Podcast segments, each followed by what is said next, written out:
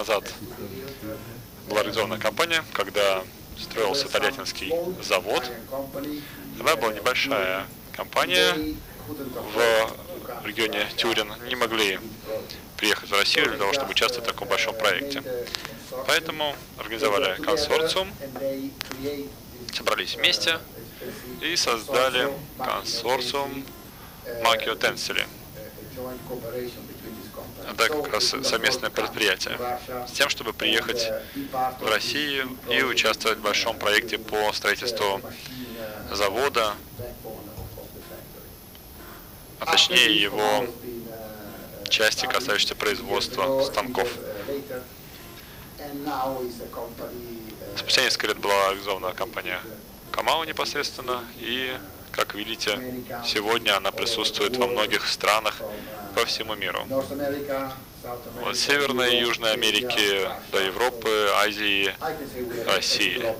Можно сказать, что мы компания, которая может похвастаться глобальным присутствием. Несколько слов о нас. Мы присутствуем в 17 странах, в 33 конкретных офисах, площадках. У нас около 13 тысяч человек работает и примерно 2 миллиарда евро наш оборот.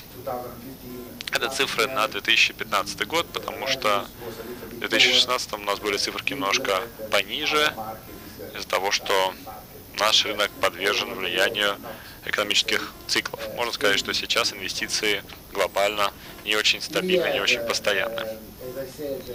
Как я уже отмечал, мы присутствуем в 17 странах, в 33 местах, на 15 заводах. Самое главное то, что в нашей компании 5 инновационных центров. Один находится в Тюрине, в главном офисе, еще один во Франции. Там мы занимаемся именно станками и обработкой. И также у нас есть инновационный центр в США, в Индии и в Китае. What do we do? We are an automation company, so mainly we, we come from the automotive industry, so we make... Uh, Итак, мы работаем в области автоматизации. Мы строим производственные линии для сбора различных компонентов и также для силовых передач, то есть производственная линейка для двигателя и для трансмиссии. Мы не только занимаемся проектированием, конструированием и установкой таких производственных линий, мы также представляем интернет-сервисы, консалтинг, и также мы можем поддерживать э, наших клиентов в области управления проектами и обучения. Ну, теперь давайте поговорим непосредственно о теме нашего форума. Давайте постараемся заглянуть в будущее. Можно спросить разных специалистов в разных странах о том, что такое промышленность 4.0, что такое производство 4.0 можно услышать разные варианты.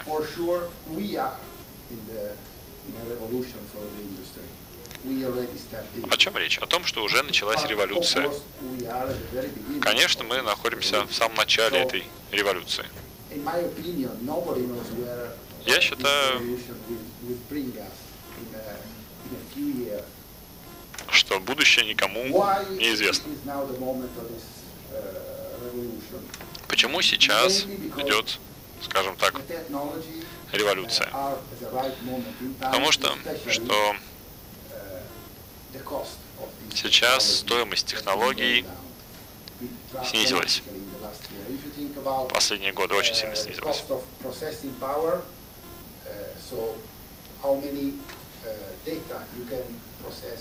С точки зрения стоимости вычислительных мощностей, можно сказать, что затраты сейчас снизились на обработку, на передачу данных. Широкополосные каналы передачи данных сейчас сильно дешевле. Благодаря этому можно хранить и передавать большие данные. Если учесть также изменение стоимости оборудования, различных датчиков, датчиков, можно сказать, что в последнее время доступность данных технологий для компаний сильно выше, чем несколько лет назад.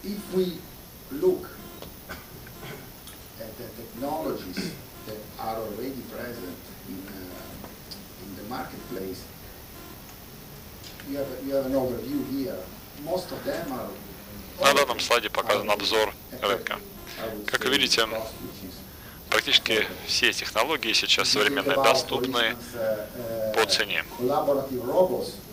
Например, роботы, которые могут работать в сотрудничестве с другими роботами. То есть есть роботы, которые могут работать в промышленной среде без каких-либо ограничений.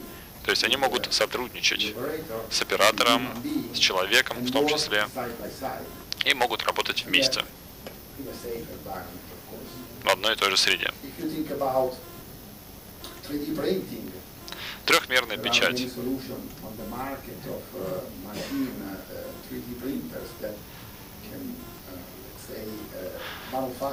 Трехмерные принтеры, доступные на рынке, могут э, обеспечить быстрое производство небольших партий продукции, для того, чтобы очень быть близким к рынку. Автоматизированные, умные, автоматизированные, управляемые транспортные средства также могут э, участвовать в процессе производства, перемещать различные компоненты с одной станции на другую. Поэтому управление этими средствами осуществляется из специального центра управления в среде производства. Здесь основной как раз момент промышленности 4.0. Технологии доступны. Основная трудность заключается в том, чтобы создать два уровня коммуникации в компании. Здесь мы говорим об уровне площадки производства. То есть у нас есть машины, есть роботы, физические активы, физическая среда есть. Также есть цифровая среда, которая управляет процессом производства. Раньше цифровая среда и система, исполнительная система давала распоряжение машине, машина их выполняла, станок их выполнял. А сейчас с помощью интернета вещей, в среде интернета вещей, машина может представить информацию оператору, управляющий центр. То есть вы можете сидеть в комнате управления, контролировать среду и можете видеть, что происходит в каждый момент времени на производстве, и также вы можете очень хорошо понимать, что стоит за тем, что происходит. У нас есть система, которая называется DIO, цифровой интерфейс для работы организации. Это некая система, которая собирает всю информацию со станков, с роботов, со станков по металлорезке, неважно. То есть мы можем собирать данные с роботов, со станков, и можем понять, правильно ли работают данные станки. Можем собрать данные по температуре, по давлению, по крутящему моменту мотора. Если параметры в порядке, если они соответствуют проектным показателям, тогда оператор может не переживать. Однако, если параметры выходят за рамки допустимых параметров, оператор получает уведомление о том, что необходимо провести техническое обслуживание. Это может сэкономить для компании большие деньги. Кроме того,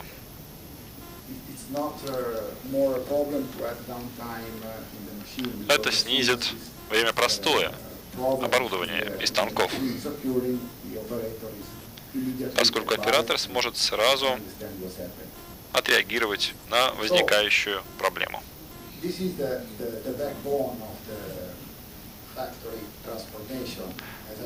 Это основа трансформации производства. Итак, у нас есть э, физический слой, слой на уровне цеха. Этот физический слой с помощью датчиков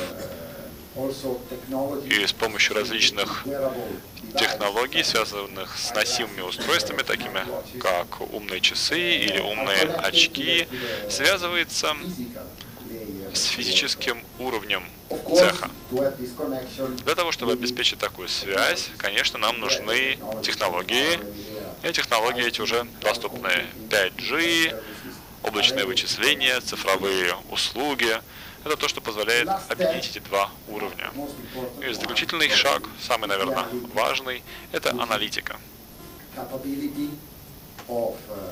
Здесь речь идет о способности ПО собирать огромные массивы данных с тем, чтобы понять, что на самом деле происходит.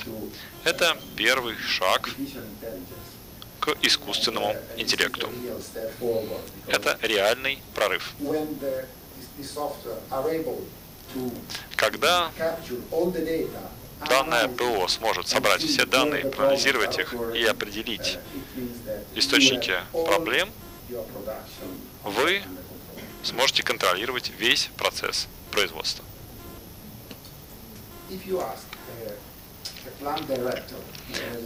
Если начальника завода в России, в Италии, в Китае, неважно, спросить, что ему нужно, какие показатели он рассматривает.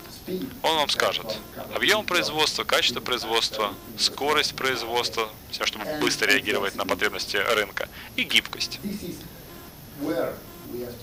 Как раз эти аспекты нужно учитывать, потому что они важны для тех, кто занимается производством. Также нужно понимать, что человек и машины могут работать вместе в защищенной среде. Как видите, никаких физических заграждений здесь нет.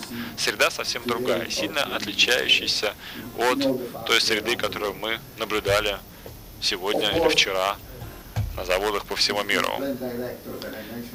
Начальник завода, конечно же, стремится обеспечить безопасность, охрану труда, пытается улучшить условия работы своих сотрудников.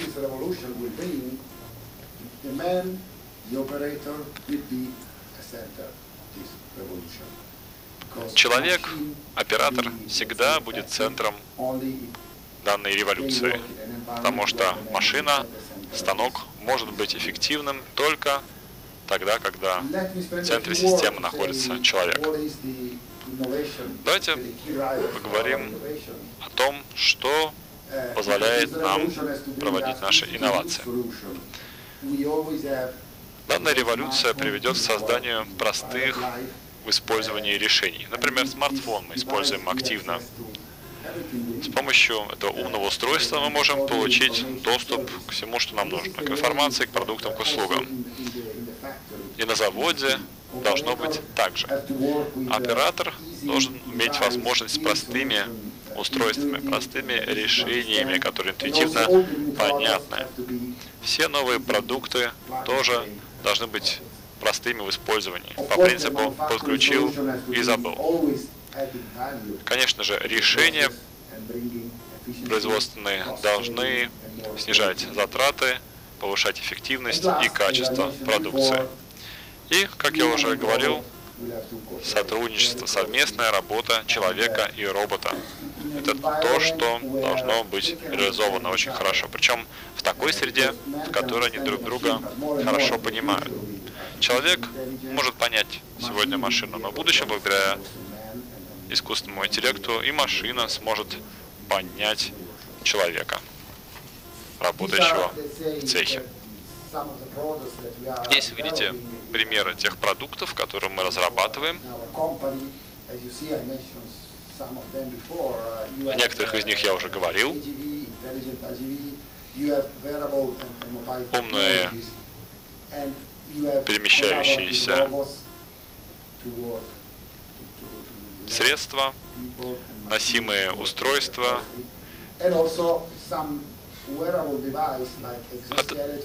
как экзоскелет, например, который может э, помочь операторам выполнять сложные задачи. Мы пытаемся создавать инновации, сотрудничая с университетами, другими компаниями, а также с помощью создания стартапов по всему миру. Некоторые из этих компаний торгуются на бирже, некоторые нет.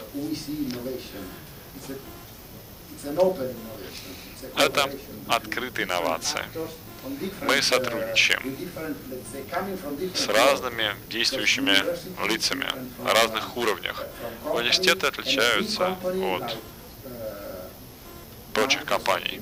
Такие большие компании, как, например, Microsoft, это наш партнер, или вот Ericsson тоже наш партнер, эти компании отличаются от маленьких стартапов, которые работают по-другому, другим настроем. Исключительный момент, очень важный, это обучение. Обучение очень важная часть нашей революции. За 40 лет существования мы разработали программы обучения. Данные программы предназначены для студентов, для вчерашних выпускников и для руководителей и специалистов. Данные программы, конечно же, нацелены на разный уровень знаний. Они посвящены автоматизации, навыкам управления и конкретным технологиям, которые мы разрабатываем. Это очень важно с точки зрения новой революции, потому что знание владение новыми технологиями по-прежнему недостаточно распространено.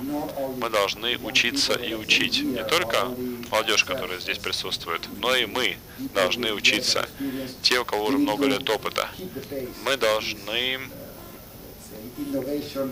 идти в ногу с инновациями, которые меняются каждый день.